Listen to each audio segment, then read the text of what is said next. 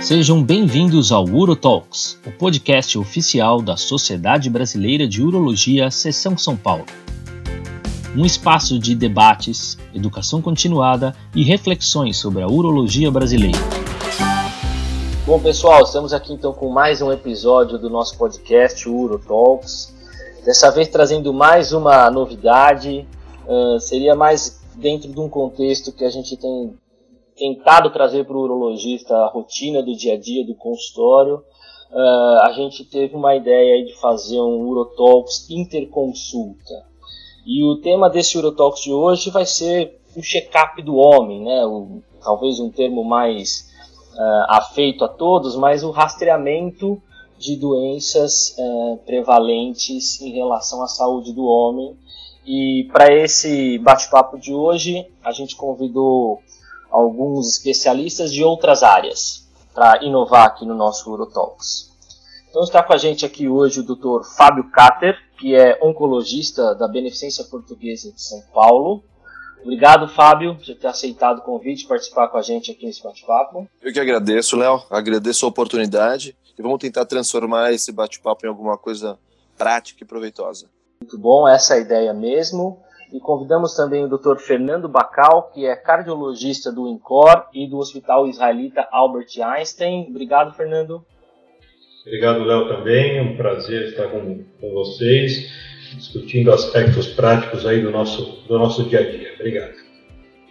E para me ajudar aqui, fazendo uma parceria em relação a, a esse contexto de identificar como vai ser o dia a dia do urologista nessas áreas não afins, é, está aqui com a gente também o Dr. Marcelo Vroclavski, que é médico urologista da Beneficência Portuguesa de São Paulo e do Hospital Israelita Albert Einstein e nosso atual vice-presidente.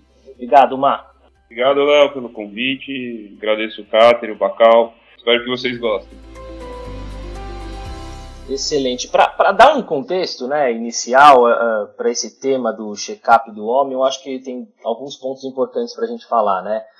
30% é, dos homens é, não procuram nenhum tipo de ajuda médica. Né? Isso é uma pesquisa do Ministério da Saúde, é que 30% dos homens não procuram nenhum tipo de ajuda médica de uma maneira preventiva. E mesmo entre aqueles que procuram, né, 50% acham que não precisariam ir. Vão por obrigação, porque alguém forçou, a esposa, familiares, enfim. É, então a gente está aqui com grandes especialistas na área e para também trazer um outro contexto, né, o, talvez cultural no Brasil, que é a questão do, do, do, homem procurar o médico quando tem sintomas, quando tem problemas, e, e também cultural no Brasil, os pacientes têm a, uma, uma ideia assim de procurar alguns especialistas específicos de acordo com alguns sintomas. Num primeiro momento, quando se pensa em check-up, ah, eu não tenho nada, mas eu quero saber se eu tenho alguma coisa, o urologista acaba sendo quase que a porta de entrada do paciente num sistema de saúde e às vezes nós nos deparamos com algumas condições em que a gente pode pedir exames adequados ou às vezes inadequados, né? Também culturalmente, os pacientes acham que se você não pediu nenhum exame, você não fez um, uma, uma coisa muito adequada e às vezes não precisaria pedir nenhum exame para algum tipo de patologia. Então, nós vamos começar a introduzir aqui esse assunto. Uh, queria até perguntar assim para o Fernando, né? Porque a gente vai falar talvez de, de uma gama de pacientes inicialmente mais novos, por conta até da própria patologias que, que incidem aí em relação à cardiologia. Uh, Fernando, como é que funciona em, em relação à orientação para o homem em geral, tá? Inicialmente, início de rastreamento para alguma patologia prevalente? Como é que é essa recomendação na, na área da cardiologia? Bom, é, é, claro que isso vai depender muito do, do perfil do paciente que você está atendendo. Né? Se você está numa avaliação inicial de um paciente que é um jovem, sem comorbidade, com atividade física regular, você vai fazer exames muito mais simples. É muito importante a história familiar, não é? E a gente sempre discute é, o que é a história familiar. Ah, o avô com um infarto aos 85 anos. Não, é, evidentemente isso é muito, muito comum. Mas uma história de doença coronariana ou, ou doença vascular precoce, né? Tem parentes próximos. Então você vai levar em consideração, primeiro, o estado de saúde da pessoa, se, ela, se tem antecedentes, histórias familiares para tomada de decisão. Se é um paciente que vem para uma avaliação, é um paciente jovem, eu, eu peço habitualmente os exames laboratoriais normais, eu quero saber se ele é diabético, como é que é a função renal, função hepática, função tiroidiana, o hemograma. É, eu, eu, peço o PSA acima de, acima de 40 anos, depois vamos ver a opinião do, do, do Fábio, se eu estou indicando muito precocemente o, o, PSA para pacientes acima de 40 anos, exame de urina. Eu faço o teste ergométrico porque, independentemente de eu não estar preocupado se o paciente tem pouco fator de risco, até por uma orientação de atividade física. Né? A gente orienta frequentemente que os pacientes façam atividade física regular e eu preciso saber se tem segurança para fazer atividade física, do ponto de vista de desenvolver alguma arritmia ao esforço, hipotensão ao esforço, e que eu precise tomar outras medidas. Eu também peço um, um, ecocardiograma, porque a função ventricular, em vários dos, dos, dos, dos critérios de, de, risco, ter função ventricular é um, é um divisor de águas, função ventricular normal é um divisor de águas é, para fator de risco cardiovascular, e ultrassons gerais. Então, esse seria, esse seria o exame no, normal. Em relação aos ultrassons, eu não sei se eu já estou avançando um pouco, depois eu volto para falar com mais detalhe dos pacientes de maior risco, mas é, se eu, exames de ultrassom de abdômen, ultrassom de carótida, eu, eu costumo pedir rotineiramente em busca de ateromatose é, incipiente. Isso pode me sinalizar é, precocemente que eu tenho que tomar uma atitude muito mais proativa do ponto de vista de prevenção desse paciente e não interpretá-lo como prevenção primária e sim prevenção secundária. Se o paciente tiver, por exemplo, início de espessamento de, de carótida, ou já placa formada, ou na horta, ou no eco, olhando a horta ascendente ali pelo eco. Então, poder olhar artérias de modo geral de forma não invasiva também me guiam de forma importante para qual estratégia eu vou tomar, se eu permaneço nos exames simples ou se eu vou avançar para outros exames mais complexos. Macau, é, a, a, lista de exames é relativamente grande para uma primeira, para um primeiro encontro, né? É, eu imagino que no Einstein essa seja uma realidade fácil de se resolver. No INCOR, você acaba pedindo a mesma coisa. Eu sei que o INCOR não faz esse tipo de atendimento, mas se a gente tiver no SUS, teria algum exame que você poderia deixar de lado ou, ou só, só pedir se algum dos anteriores viessem alterados? É, é perfeito, Marcelo, é, é, isso mesmo, uma coisa, são outras realidades mesmo. No, num check-up de SUS eu vou ter eletro e raio-x, e exames, exames laboratoriais muito simples, né? O hemograma, uma glicemia, função renal, é, e um exame de urina. Então, esse é o, é o, é o screening inicial da triagem do paciente que chega, que chega no INCOR com uma avaliação no, no, no, no setor de SPA, que é o setor de triagem dos pacientes que chegam inicialmente para uma avaliação no INCOR. Então, e a partir daí, se você vê no, no eletrocardiograma algum sinal de sobrecarga ventricular ou atrial ou alguma arritmia, você amplia a avaliação. E o raio-x da mesma forma, o índice cardiotorácico, a avaliação estrutural da, da avaliação morfológica do coração ao raio-x. Então, perfeito. Esse, esse é, é, é, é realmente o mundo, mundo do, do SUS, né? É, diferente do, do, do, do, consultório, que eu acabo pedindo na primeira consulta um pouco mais de exames, mas também sem muita sofisticação de, dos exames. São caros, evidentemente, mas são, se você for ver os, os check-ups corporativos, que são feitos por, nas, grandes empresas são os exames que são, são incluídos é, rotineiramente, a não ser o Doppler de carótida. Vamos trazer o Fábio para a conversa, aproveitando um gancho do que o, do que o Fernando disse. Né? Ele, ele comentou por alto assim, em relação à idade de 40 anos, foi talvez a primeira, a primeira fala nossa em relação a limitar idades relacionadas a algum tipo de rastreamento e talvez a gente entre um pouco nessa questão da próstata um pouco mais para frente. Mas antes disso, Fábio, é, provavelmente essa seja a faixa etária onde os pacientes realmente começam a se preocupar, né? Existe um marco, ah, eu fiz 40 anos, eu preciso me preocupar com a minha saúde, e aí começam a procurar os diversos especialistas. além dessa nossa preocupação já como urologista relacionada ao câncer de próstata e aqui as questões cardiológicas, dislipidemias que a gente começou a iniciar a conversa aqui com o Fernando. Existe algum outro tipo de neoplasia ou de câncer ou de rastreamento que tenha algum tipo de início precoce nesse sentido?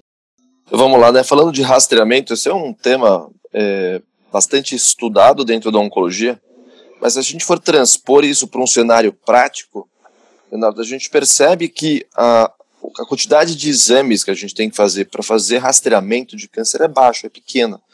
A gente não tem nenhum grande programa para grandes, é, é, que abranjam grandes é, doenças no cenário oncológico. Quando a gente vê os programas de rastreamento e quando os pacientes vão no, no consultório e perguntam, doutor, mas que mais que eu posso fazer para diagnosticar câncer?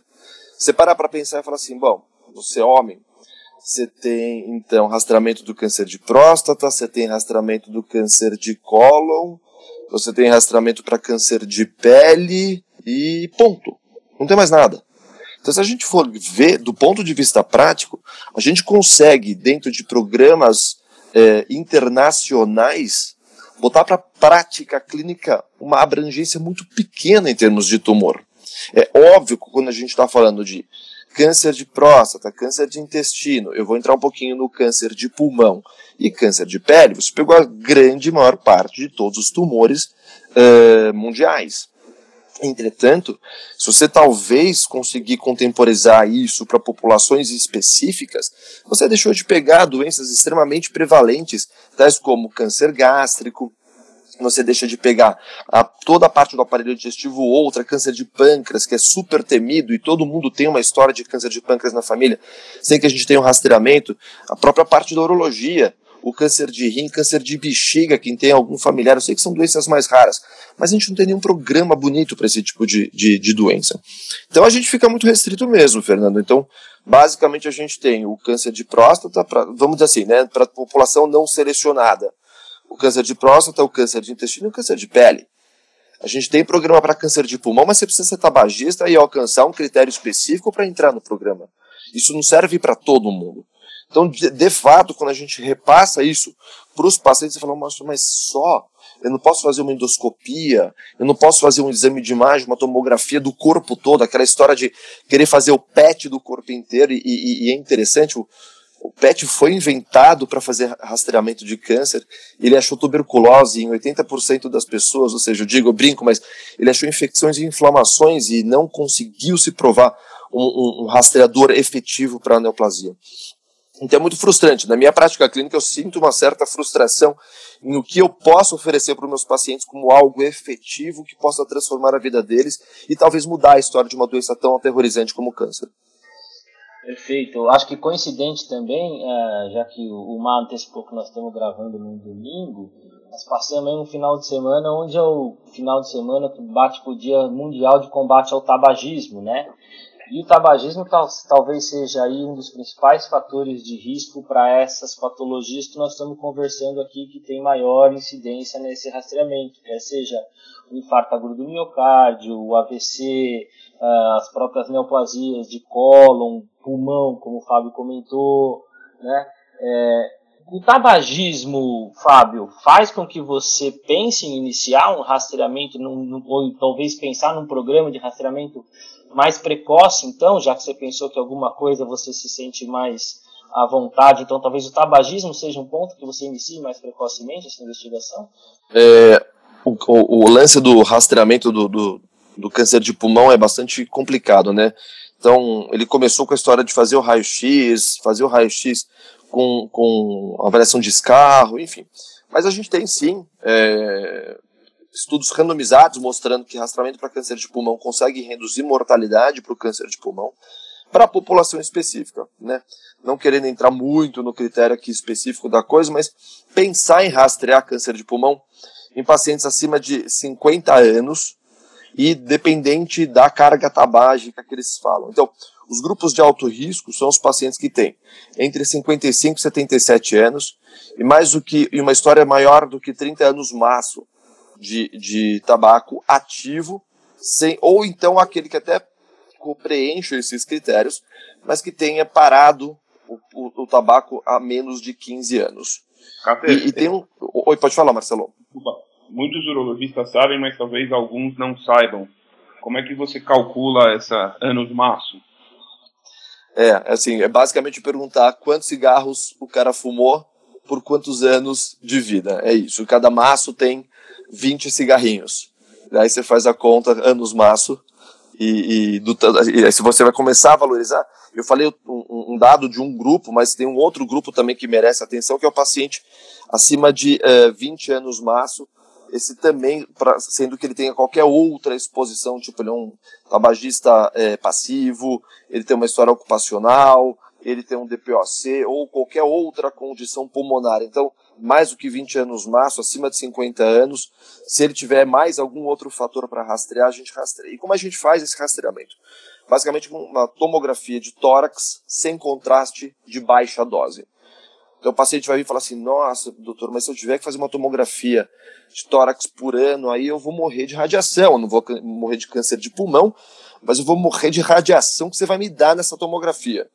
E aí a gente conta então justamente qual o Leonardo bem perguntou para o Fernando, assim, né, você Marcelão também, dentro do Einstein isso fica mais fácil, a gente tem acesso, a gente tem máquina que entrega baixa dose de tomografia. No SUS eu vou ser sincero, bastante sincero, eu não, não tenho essa certeza de que nós tenhamos, mas eu acredito que sim. Eu acho que a gente tem como oferecer exames de baixa dose de tomografia de tórax, um exame rapidinho, em 5, 15 minutos você passou pela máquina, e obviamente toda a sequência de qual vai ser a periodicidade de tomografia, e se você vai precisar de uma, duas ou três anual, como é que vai ser isso? Vai depender dos achados das tomografias que você fizer. Então exi existe rastreamento para câncer de pulmão, mas a grande, o grande problema do rastreamento do câncer de pulmão é a adesão. Tá aí se dos, dos programas de rastreamento, o pulmão geralmente é o rastreamento esquecido. Então, às vezes a gente se pergunta, o grande tabagista, às vezes é mais fácil ele trazer isso para a gente do que o médico lembrar que ele tem que fazer uma tomografia de tórax de baixa dose uma vez por ano para quem preenche esses critérios. E na cardiologia, Fernando, eu acho que o impacto é ainda maior o tabagismo, a questão do tabagismo como fator de risco para as doenças, né?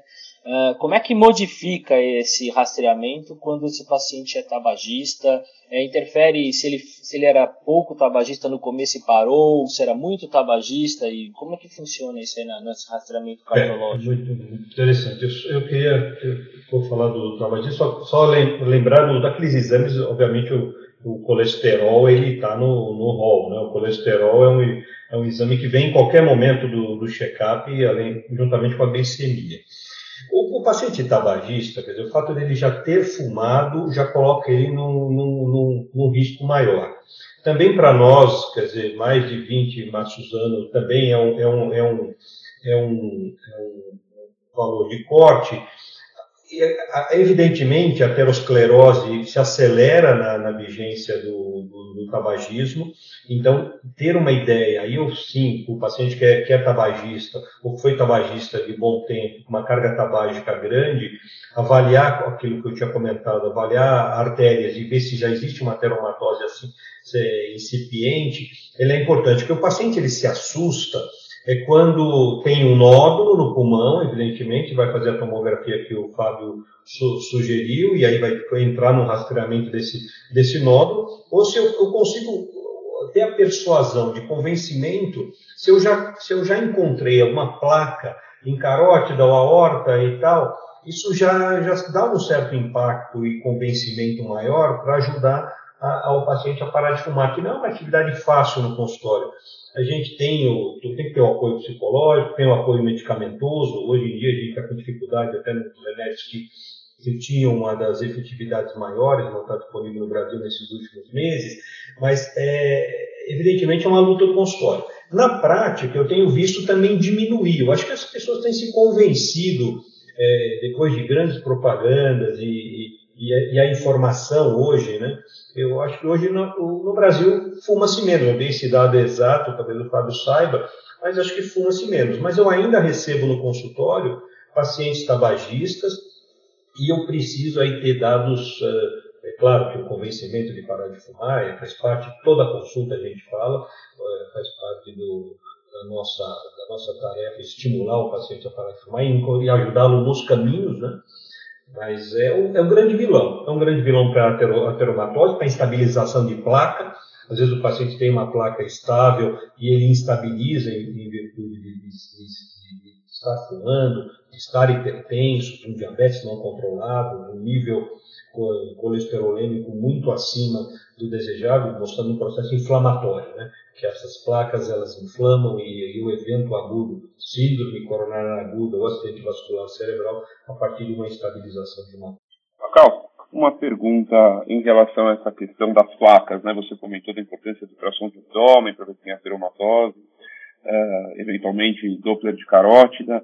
Vamos supor que o paciente chegue com esses exames e a gente veja realmente que ele tem aí algumas plaquinhas.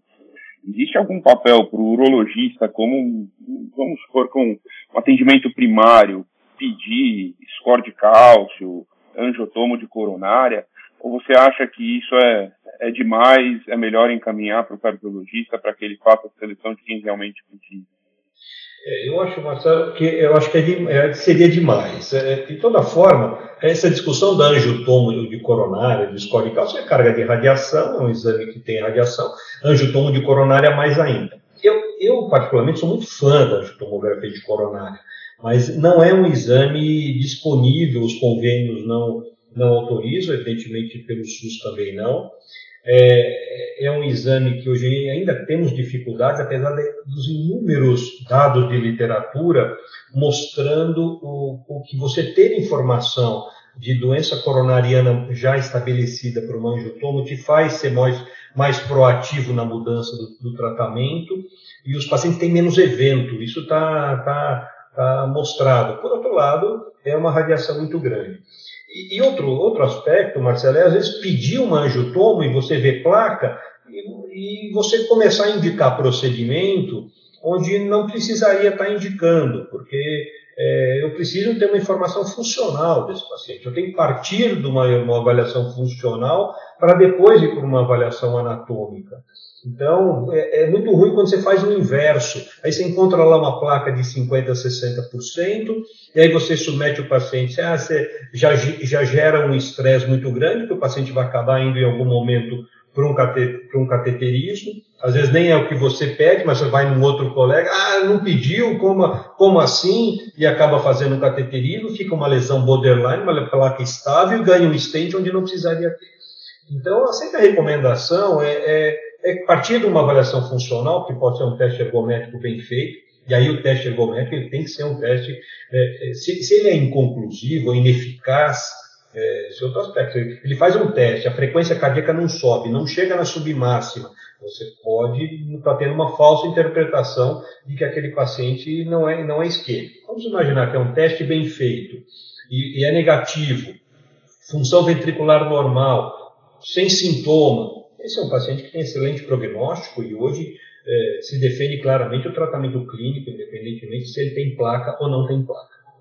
O Fernando comentou bem aí de um exame super específico, né, que é uma angiotomografia de coronárias. O Fábio comentou de um outro exame super específico, que é o PET, né, talvez hoje em dia ele talvez seja super específico para algumas patologias ah, relacionadas à parte oncológica, mas eu queria tentar entrar num detalhe agora que seriam marcadores séricos.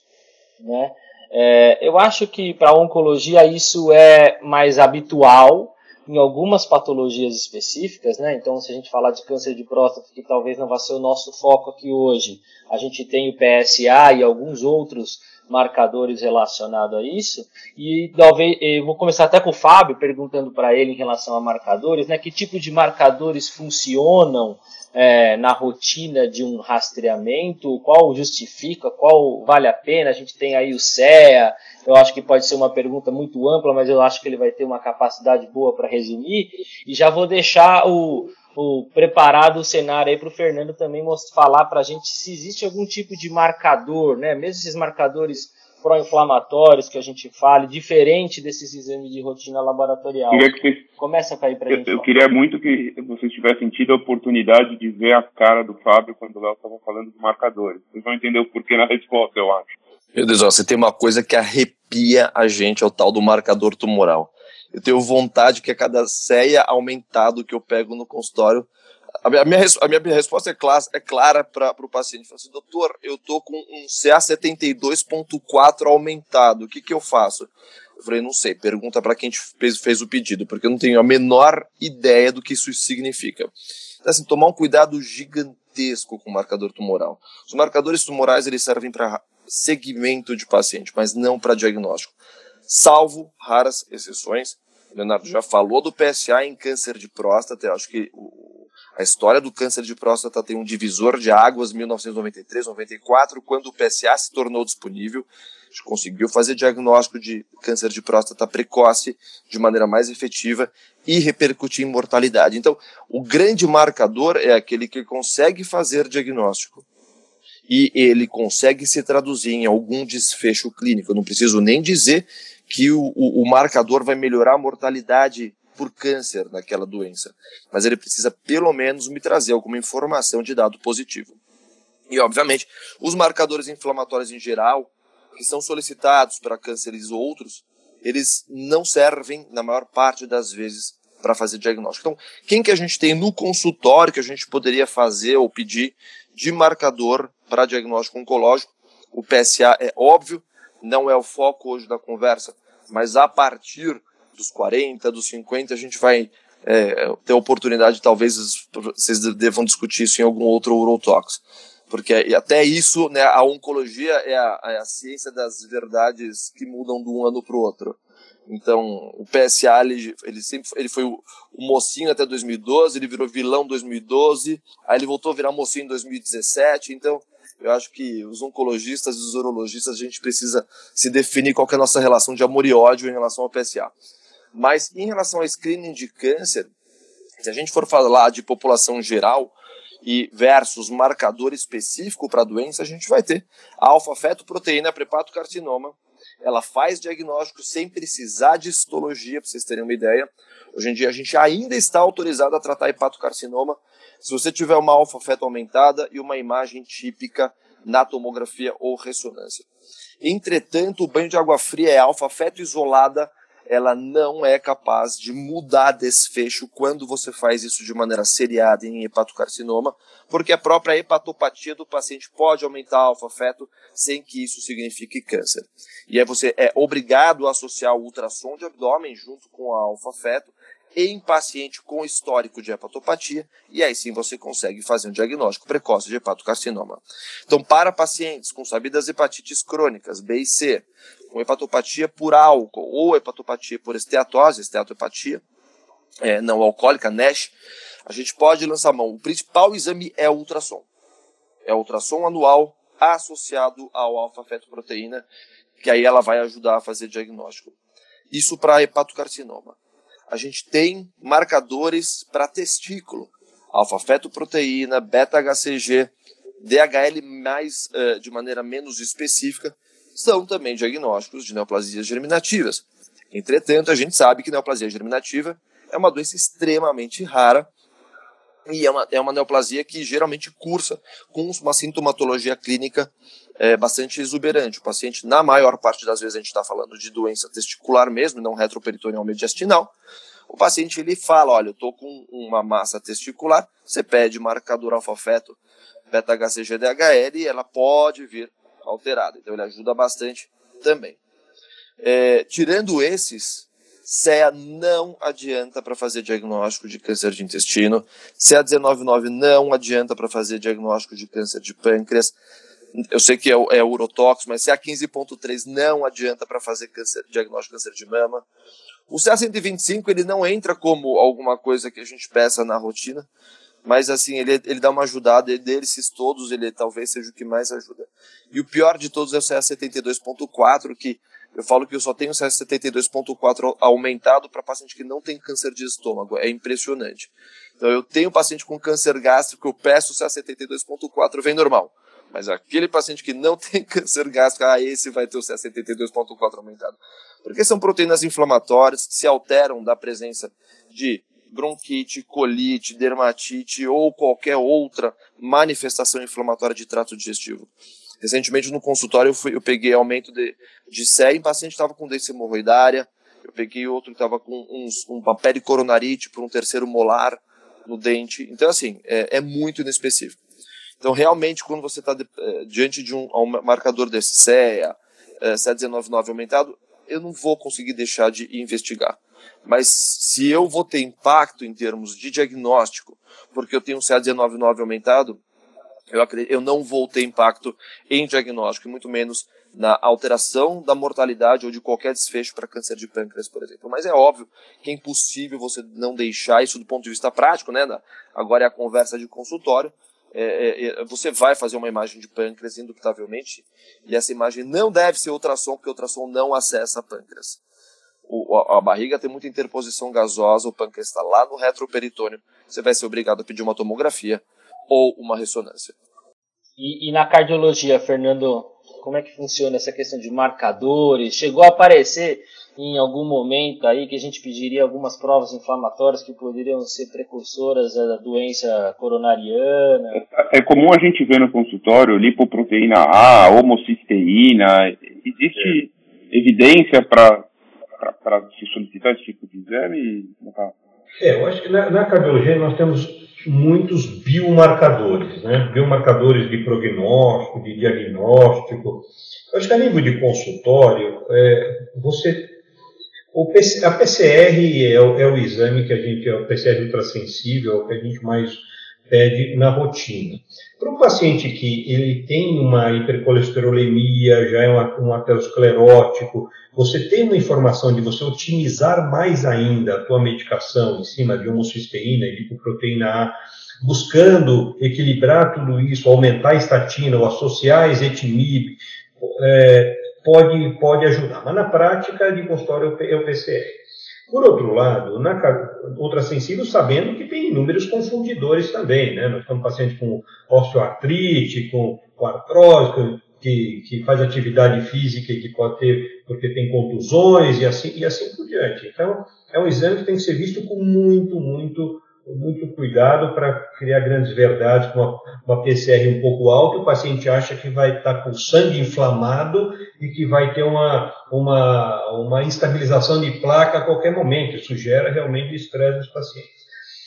Por outro lado, na cardiologia, aprendemos que temos muitos biomarcadores. Claro, troponina no paciente na síndrome coronariana aguda, tem biomarcadores para fibrose miocárdica, como galectina, mas nós não pedimos na rotina, são exames muito caros. O BNP, para o diagnóstico diferencial da dispneia, ele foi um biomarcador originalmente é, desenvolvido no, nos Estados Unidos, no, nas unidades de emergência americanas para o paciente que chegava com falta de ar no pronto-socorro, e quando o BNP era alto chamavam cardiologista, BNP baixo chamavam pneumologista.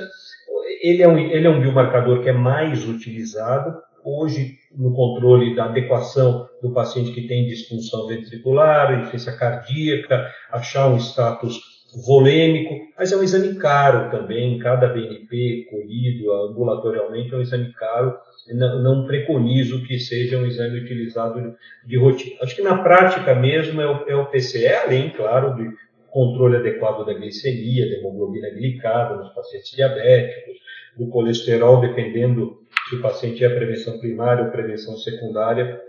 Acho que isso ainda é o dado mais importante da prevenção. Bacal, eu queria fazer uma pergunta que, na verdade, dar um, alguns passinhos atrás, mas que eu acho que é extremamente importante, porque o urologista, quando ele vai começar a entrar nessas áreas uh, afins, como oncologia, como cardiologia, ele se preocupa em pedir ou não alguns exames, mas eu acho que ele muitas vezes deixa de fazer o básico, que talvez traga ainda mais informações. Você podia elaborar um pouquinho sobre a importância do exame físico né, aferição da pressão arterial, ausculta, esse tipo de coisa. Vale a pena, entre aspas, a gente perder tempo, bem entre aspas, tá bom? Perder tempo uh, com esse tipo de exame do paciente? A gente, como urologista, atendendo o paciente que talvez só passe no urologista e, e queira. Uh, às vezes a gente, como urologista, acha que não é o médico do homem, mas às vezes o paciente tem a impressão que, estando no urologista, ele está com, com a sua rotina feita pro ano inteiro. É, Marcelo, perfeito, e eu falo isso sempre nos alunos da faculdade, porque uma boa história, né, em busca de, de, de sinais, de, de, sintomas que os pacientes é, cardiopatas têm, é dor, qualquer dor no peito, falta de ar, palpitação, ganho de peso, ou seja, retenção, inchaços, né, é, são sinais e sintomas importantes que são sinais é, de alerta. E no exame físico, se a pressão não está adequadamente controlada, se o paciente é muito taquicárdico ou muito bradicárdico, se você auscultou um sopro diferente, por vezes o paciente desconhece ter uma doença valvar, um sopro. Vocês atendem muitos pacientes idosos, né? Vocês urologistas e, e, e a gente tem uma degeneração é, valvar, que é, que é a principal problema valvar do idoso, que é a estenose estenose aórtica, que é um, uma doença que leva à morte súbita, é que, que, é muito complicado vocês operarem um paciente com estenose aórtica é, moderada ou principalmente grave, com, com simples estratégia anestésica pode mudar, uma peridural, uma, levar uma vasodilatação em quem tem pós-carga do ventrículo esquerdo fixa, o paciente pode chocar numa, numa, numa anestesia simples, simples entre aspas, peridural. Então, ter esse, esse, esse dado, quer dizer, escutou um sopro, a pressão, a pressão não está bem controlada, frequência cardíaca, é, o status nutricional do paciente, às vezes o paciente caquético pode te dar uma, ele está perdendo peso. Então, sem dúvida, isso não substitui de forma nenhuma, é, é, é condição pri, principal e inicial é ter um bom exame físico, uma boa história. E, e, e o critério, por exemplo, a insuficiência cardíaca, e vários dos, dos, dos guidelines põem como insuficiência cardíaca, se o paciente tem disfunção ventricular, insuficiência cardíaca como um critério, além de doença coronariana, é, os critérios de Boston e Framingham, que são critérios para diagnóstico de insuficiência cardíaca, são diagnósticos de história, exame físico e raio-x de tórax. Eu não falo de eco, não falo de cateterismo, não falo. Você tem pontuações em cima da história que o paciente te conta, do que você examinou e de um simples raio-x de tórax. Então, e, é, voltando para a velha e boa propedêutica, ainda é a principal, e vocês estão com o paciente, o paciente muitas vezes começa essa avaliação com vocês, acho que pode ser realmente um sinal ali, vocês detectarem algo que não vai bem para um eventual encaminhamento. Recentemente também agora a gente teve um, um fato que foi o falecimento do fa famoso ator que foi protagonista do filme Pantera Negra, né? E foi por uma patologia que é uma das que a gente tem discutido aqui na questão do check-up, que é o câncer do cólon, né? E ele é um paciente que acabou tendo esse, essa incidência num período onde a gente não teria feito esse rastreamento, né? A gente tem outras histórias relacionadas a isso, né? Também relacionado ao câncer de próstata, mas vamos falar um pouquinho do câncer de, de cólon. É, Fábio, a gente não entrou no mérito do início do rastreamento com, com colonoscopia, é só colonoscopia, como é que funciona para o câncer de cólon especificamente, que é aí o que talvez você tenha começado a falar que seria um dos pontos onde a gente teria alguma interferência no rastreamento? O, o câncer de cólon, ele, ele entra, atualmente a gente está numa é, discussão sobre, curiosamente, descalonamento da, do rastreamento, é impressionante. É, na prática clínica versus as recomendações internacionais, às vezes eu sinto que a gente exagera em relação a, a pedir colonoscopia. Mas no fundo, no fundo, Leonardo, eu acho que a gente faz muito menos colonoscopia do que a gente deveria. No caso, por exemplo, né, você acabou de citar um ator que morreu aos 43 anos de câncer de cólon metastático. Esse cara jamais entraria em qualquer programa de rastreamento em massa para câncer de intestino, a não ser que ele tivesse uma história familiar de câncer de intestino, né? Então, em termos gerais, a gente acaba pedindo a colonoscopia para todo brasileiro acima de 50 anos. Então, você que tem acima de 50 anos e não fez colonoscopia, sinto lhe dizer, você está atrasado. A colonoscopia ela consegue diminuir mortalidade por câncer de cólon mais do que mamografia e ultrassom conseguem reduzir mortalidade por câncer de, de mama. Portanto, ela é mais efetiva do que o câncer, do que a, o rastreamento para as outras neoplasias. E o número mágico é 50 anos mesmo, então a gente começa a fazer uma colonoscopia aos 50. E o intervalo depende muito dos achados. Se você tem um, um pólipo adenomatoso, até a literatura varia, depende do tamanho do pólipo, para você saber qual vai ser a peridiosidade ou o intervalo de exames, mas uh, de modo geral, entre 3 a 5 anos, se você não tiver nenhum outro pólipo, ou seja, uma colonoscopia lisa, você pode repetir a colonoscopia depois de 3, 5 anos. De novo, existem é, inúmeros estudos mostrando que se você deixar para fazer depois de até 10 anos, você não vai impactar a mortalidade.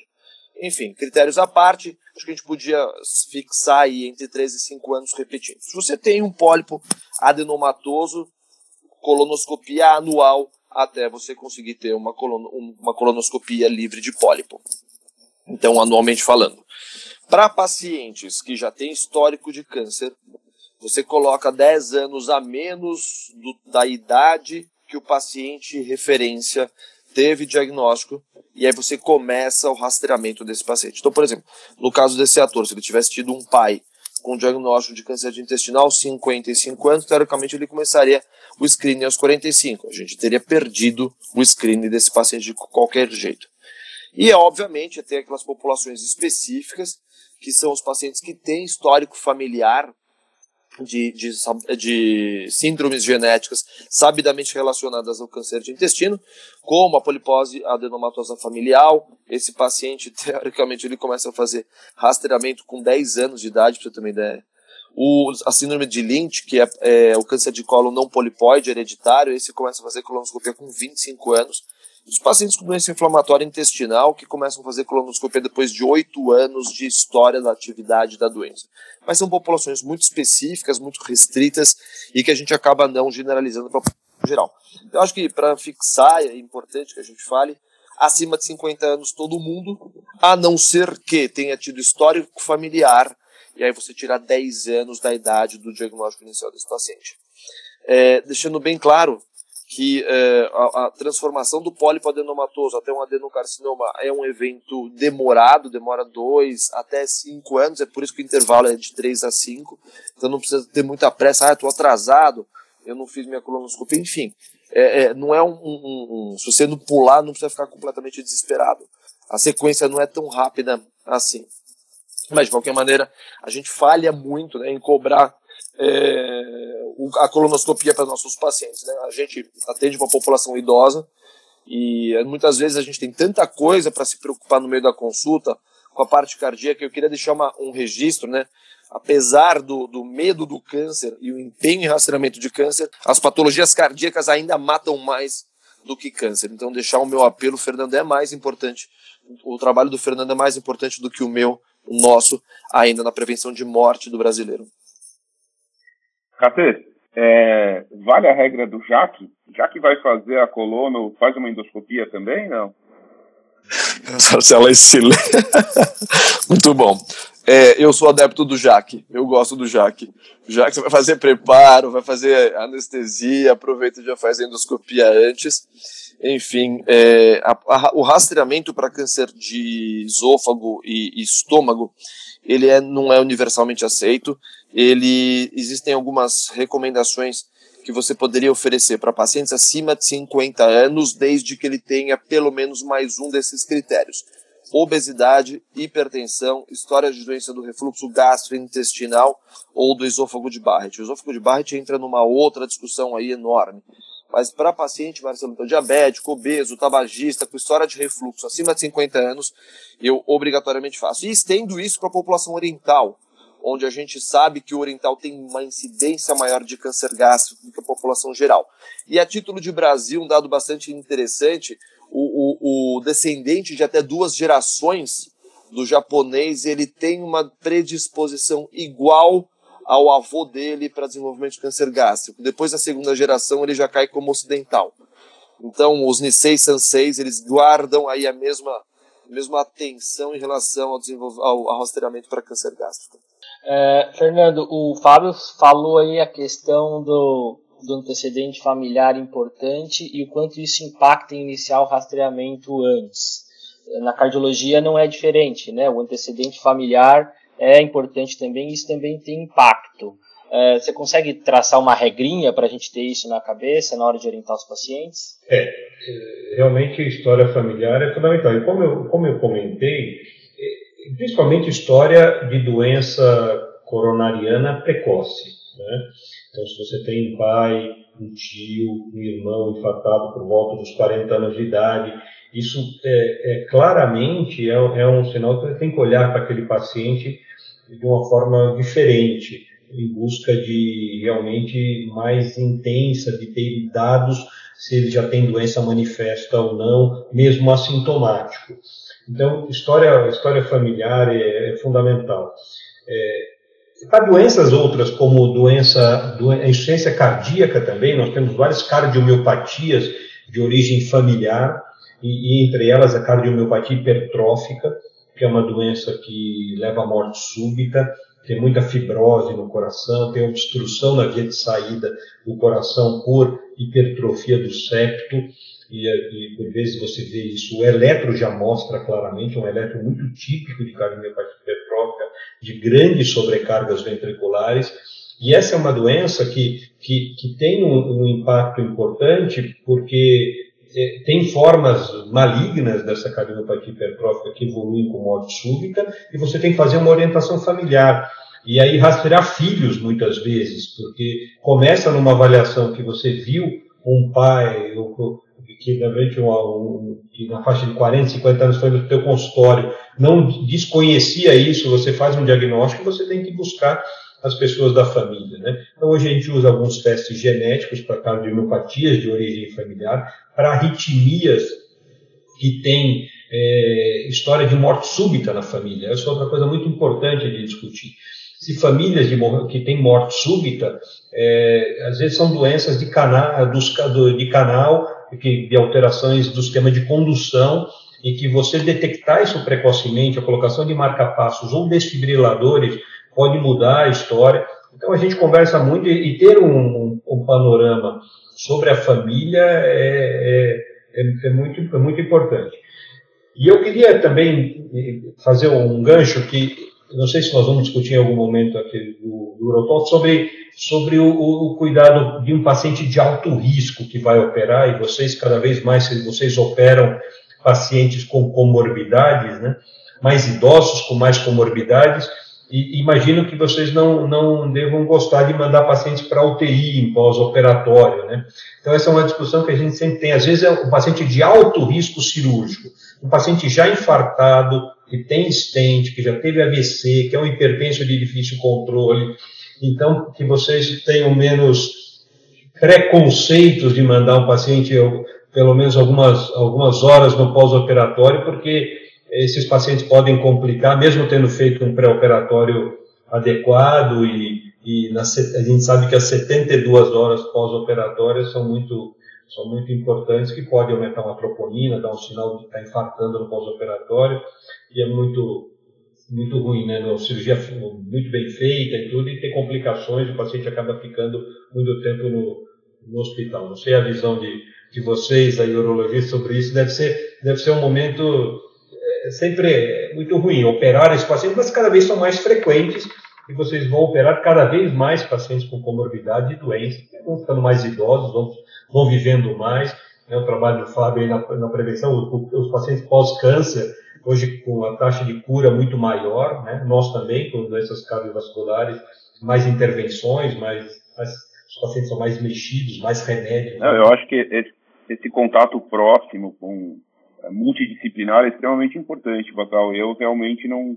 Eu, eu, sigo as orientações. Eu acho que o fato da gente poder, principalmente instituições privadas, ter esse relacionamento com cardiologistas, clínicos gerais, enfim, com todas as outras especialidades, faz com que a gente tenha uma, uma melhor conduta em como seguir o paciente, tanto dentro quanto após o ato cirúrgico. Eu acho que realmente é, é uma situação em que a gente deveria dar mais ouvido ao que os nossos colegas mais experientes têm a dizer. Eu queria só abordar um, um outro aspecto em relação à profilaxia primária com aspirina, que a gente vê muito no consultório, né? Existe ainda alguma evidência para profilaxia primária? Ou se o paciente tiver que fazer uma biópsia, por exemplo, a gente pode tranquilamente falar para ele suspender a aspirina, lógico, se ele não tiver tido nenhum evento ainda. é, e depois voltar a tomar quando passar a chance de sangramento. É, sabe que a prevenção primária durante muitos anos falava vamos tomando uma aspirininha, uma aspirininha infantil aí para prevenir eventos. Isso está provado que tem muito mais complicações. Ele sangra mais de estômago e, e tem mais complicações. Então não tá, tem estudo hoje randomizado de longo, longo período, quer dizer, numa prevenção primária de quem não tem doença ainda. Agora, se o paciente tem doença aterosclerótica, tem estente, aí é diferente, claro, a aspirina tem o seu papel, é, sempre com, com cuidado de observar se o paciente não pode evoluir com complicações, e, e no tubo digestivo principalmente.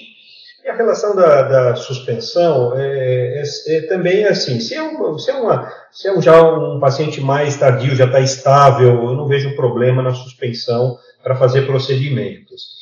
Se é um paciente numa fase muito mais precoce, que está dupla antiagregação, é, é complicado. Não é?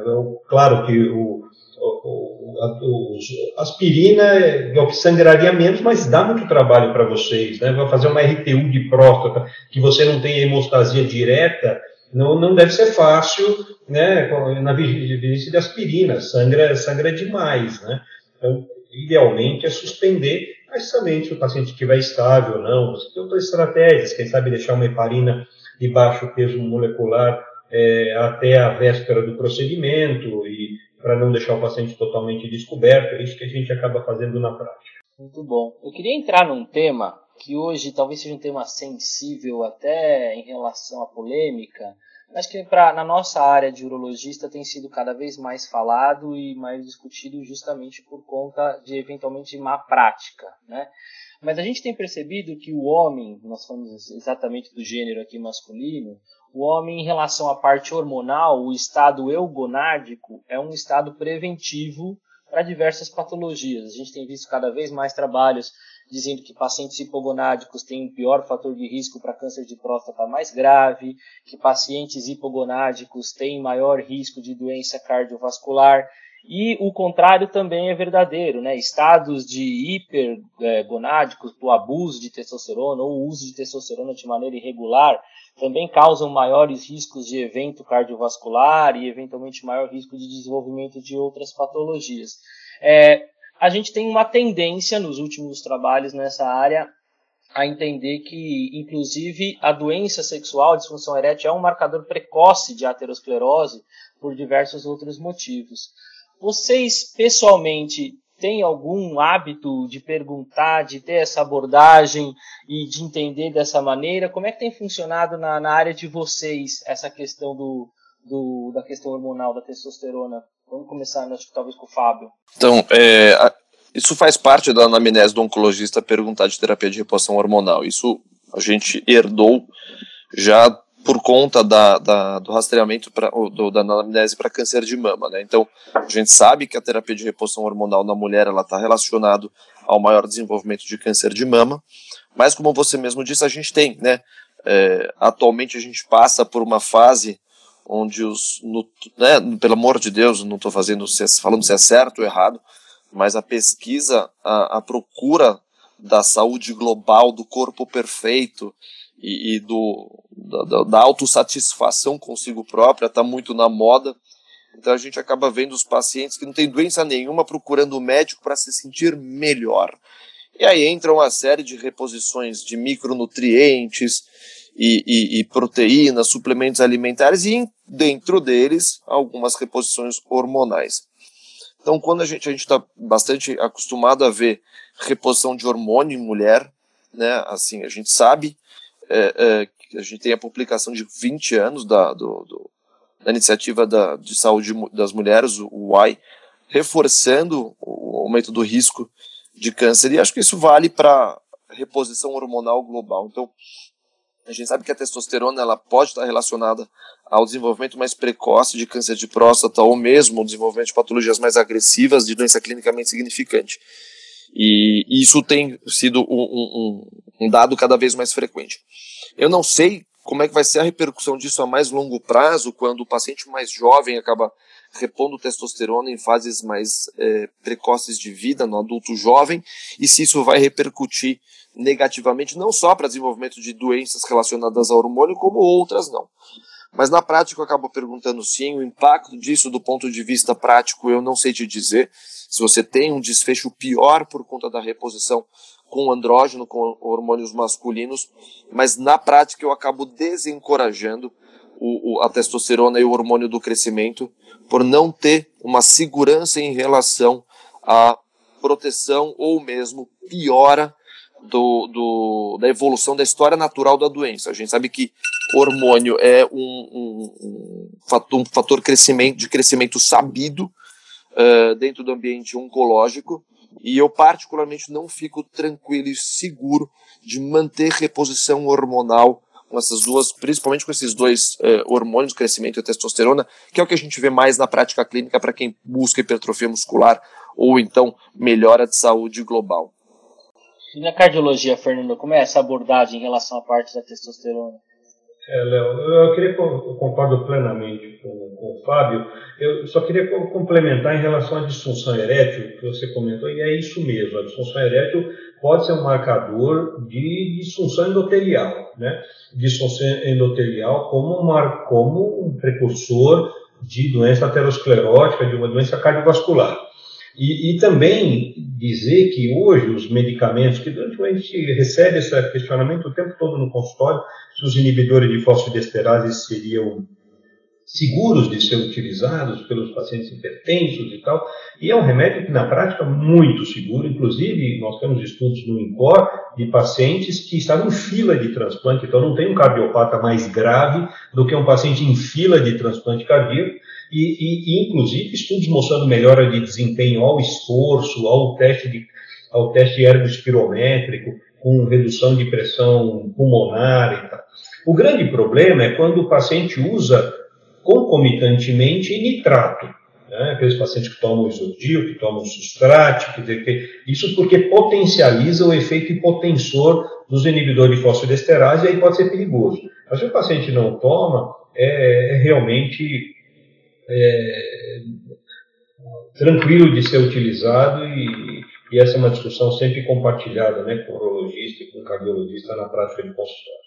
É isso aí, eu acho que, que a gente tem uma, uma abordagem realmente multidisciplinar, né? Tanto o, o, próprio Fernando comentou no início da nossa discussão que quando ele recebe os pacientes ele também tem o hábito de fazer solicitar um PSA, né? Do mesmo jeito que o urologista tem que estar apto e afeito a também fazer esse rastreamento com colesterol, além da função renal que a gente já pede, né, com eventualmente esses marcadores onde a gente não estaria tão habituado, como um alfa-fetoproteína associada a um ultrassom de abdômen que a gente já pede. É, eu acho que, que deu para a gente passar bastante informação em relação a uma prática do dia a dia é, para uma consulta de rastreamento, vai do check-up do homem Uh, lógico que a gente teria outros temas para abordar, né? Provavelmente a gente é, ficaria para outros urotóxicos aqui, idade inicial, se a gente, como é que a gente aborda adolescente, como é que a gente aborda patologias específicas, mas a gente está aí perto de, de uma hora, já acho que já foi um tempo bastante interessante para a gente discutir todos os assuntos, então eu queria agradecer, vou agradecer individualmente, abrir um espaço para cada um de vocês. Uh, obrigado, Fernando, pela sua disponibilidade aqui nesse domingão para a gente falar um pouco sobre check-up. Obrigado, Léo. Obrigado, Marcelo. Fábio, prazer ter compartilhado essa, essa hora com vocês. Aprendi bastante. É um prazer essa discussão de corredor de hospital que a gente faz todo dia. Então, obrigado pelo convite, foi um privilégio e contem sempre comigo em outras ocasiões. Obrigado. Obrigado, obrigado também ao Fábio por estar aqui passando algumas informações muito importantes para a gente, tirando alguns mitos aí da parte oncológica e com certeza nós teremos aí mais assuntos para frente. Obrigado, Fábio. Queria agradecer Leonardo, Marcelo, sempre um prazer, Fernando, falar com você. E, e, deixar claro que o oncologista, ele na prática clínica, ele não é o médico do check-up, né? A gente recebe o paciente já com diagnóstico. Então, o nosso toque retal é o pior do mundo porque a gente normalmente já pega o paciente já tratado, enfim, brincadeiras à parte, é só para reforçar a importância que a gente tem que passar para os pacientes, que eles precisam se cuidar. Eu digo que a mulher ela tem um ginecologista, né? Ela vai no gineco, o gineco resolve toda a vida dela. E o homem ele foge do médico. E que o cardiologista e o urologista devem ser a linhas de frente desses pacientes. É neles, é em vocês, né, nessas duas especialidades, que os homens precisam buscar guarida e ajuda. Então, parabéns pela iniciativa. Eu acho que esse tipo de é, é, divulgação é fundamental para a promoção de saúde e que isso reverta é, de maneira positiva aí para a prevenção de doenças potencialmente é, fatais como o câncer e a doença coronariana. Obrigado. Sem dúvida nenhuma, acho que a ideia era essa mesmo e acho que a gente conseguiu aqui cumprir um pouco desse papel. E de novo agradecer aqui ao Marcelo pela parceria, por ter me ajudado a conduzir essa conversa, esse bate-papo aqui com vocês. Obrigado, Marcelo. Valeu, Léo. Queria agradecer a disponibilidade do Bacal, do Cáter. Acho que conseguimos atingir o nosso objetivo, que era tentar conversar um pouquinho com dois grandes especialistas sobre uh, assuntos extremamente prevalentes no nosso consultório, que muitas vezes a gente não sabe lidar da maneira tão adequada. Eu acho que esse tipo de conversa, gostei do, do conversa de corredor do Bacal, mas acho que é isso mesmo, né? É, essas dicas são importantes para a gente conduzir melhor os nossos casos, entender o que, que a gente precisa pedir, o que a gente pode deixar de pedir e também entender quando a gente deve encaminhar o paciente para o especialista. Obrigado mais uma vez. Léo, parabéns pela iniciativa do Eurotalks. Acho que é um, é uma, um projeto espetacular da, da SBU São Paulo, que tem é, gerado bastante repercussão positiva. Vamos continuar esse projeto. Com certeza, é, espero que todos continuem acompanhando os nossos episódios. Mais para frente teremos mais novidades ainda. A gente tem tido feedback dos nossos associados, urologistas e com certeza novidades ainda pela frente nos próximos episódios. Obrigado. Um bom dia a todos. Você acabou de ouvir mais um episódio do UroTalks, o podcast oficial da Sociedade Brasileira de Urologia Seção São Paulo. Todas as edições estão disponíveis no site www.sbu-sp.org.br e também nas principais plataformas de streaming. Nos vemos no próximo episódio. Até lá!